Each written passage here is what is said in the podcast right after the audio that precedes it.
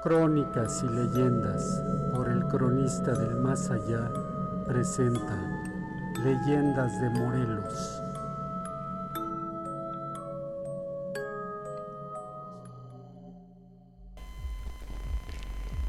El jardín borda de la ciudad de Cuernavaca, construido por el rico minero don José de la Borda en el año de 1783, tiene muchas historias por ser un lugar muy antiguo, por tener muchos moradores, algunos célebres, los otros no tantos, y por ser visitado por turistas tanto del extranjero, nacionales como locales.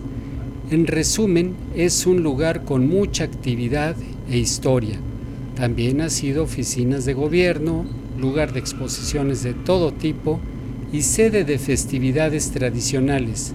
Pero dentro de esas historias existe una particular que se convirtió en leyenda, la de Jacinto Moralillo. Sí, señores, en el jardín borde espantan, y espantan harto. Allá por el año de 1787, Jacinto Moralillo vivía en el jardín borda era el encargado específicamente de los jardines, como de dar mantenimiento en general al lugar. Todo tenía que estar funcionando correctamente. Era muy limpio, muy meticuloso y obsesivo. Jacinto Moralillo también era un hombre correcto y muy creyente se la pasaba persinándose a cada ratito, nomás veía la palmera, veía la iglesia, veía el cuarto y en todos lados se andaba persinando. Y rezaba todos los días el rosario, el Ave María, el Padre Nuestro, bueno, todo lo que se puede rezar lo rezaba. Y asistía continuamente a la vecina iglesia de Guadalupe, una iglesia que está pegadita al Jardín Borda y que fue construida un año después de, la construcción del Jardín Borda. Todos los trabajadores del Borda veían a don Jacinto como un buen hombre. Sin embargo, también tenía sus milagritos y tenía un pasado muy oscuro. Había sido todo un don Juan. Asistió a todas las cantinas del pueblo de Cuernavaca y no solo eso, una vez borracho había sido todo un pendenciero. Era el clásico que iniciaba la pelea dentro de la cantina pero a raíz de una de sus muchas peleas cantineras salió muy lastimado y ese fue el detonante para que entrara en reflexión y dijera, yo aquí le paro, aquí le paro, sin una de estas me vuelvo difunto. Y dio un cambio radical de estilo de vida. Además, pues ya no era un jovencito, ya estaba bastante corridito don Jacinto. Y bueno, pues don Jacinto ya era otra persona. Como quien dice, sentó cabeza. Una tarde ya oscureciendo, en pleno crepúsculo, eso que se está metiendo así el sol y que se pone tenebroso, pues, don Jacinto inició su rondín diario para ver que todo estuviera en orden.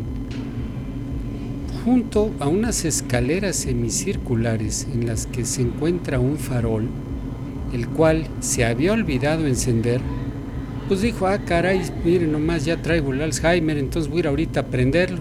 Entonces se dirigió hacia él con la intención de encenderlo. Ya llevaba ahí su antorchita y toda la cosa. Pero cuando lo tenía a la vista, notó algo muy extraño.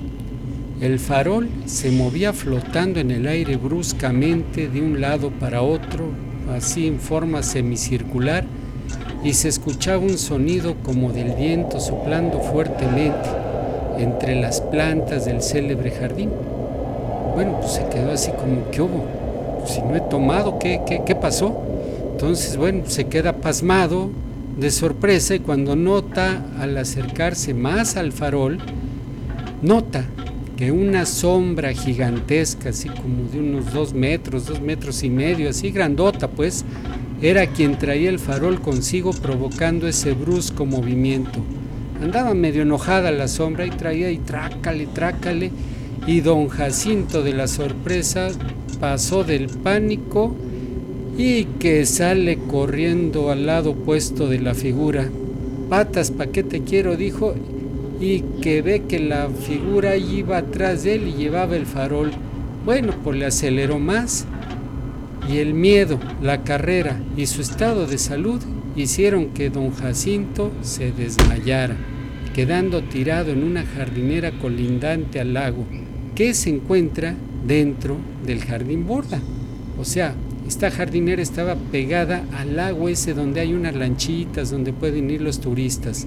Por cierto, en ese lago dicen que la emperatriz Carlota se daba sus baños así como Dios la trajo al mundo muchas veces y bueno, don Maximiliano decía, ah, caray, miren nomás.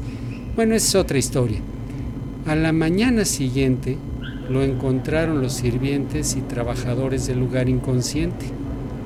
Él estaba así como que le daba el telele, ¿no? Todo el tiempo.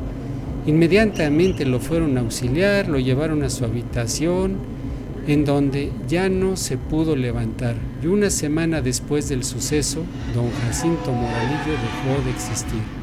Pero testigos comentaron que en su lecho de muerte don Jacinto les repetía insistentemente que la sombra que vio que llevaba ese farol era nada menos que la de don José de la Borda. Ah, caray, señor, le digo que pues ahí sí se espantan, pues en el Borda hay que visitarlo para que vean nada más y vivan, vivan ustedes la experiencia. Bueno, hasta pronto. Se despide de ustedes su amigo, el cronista del más allá.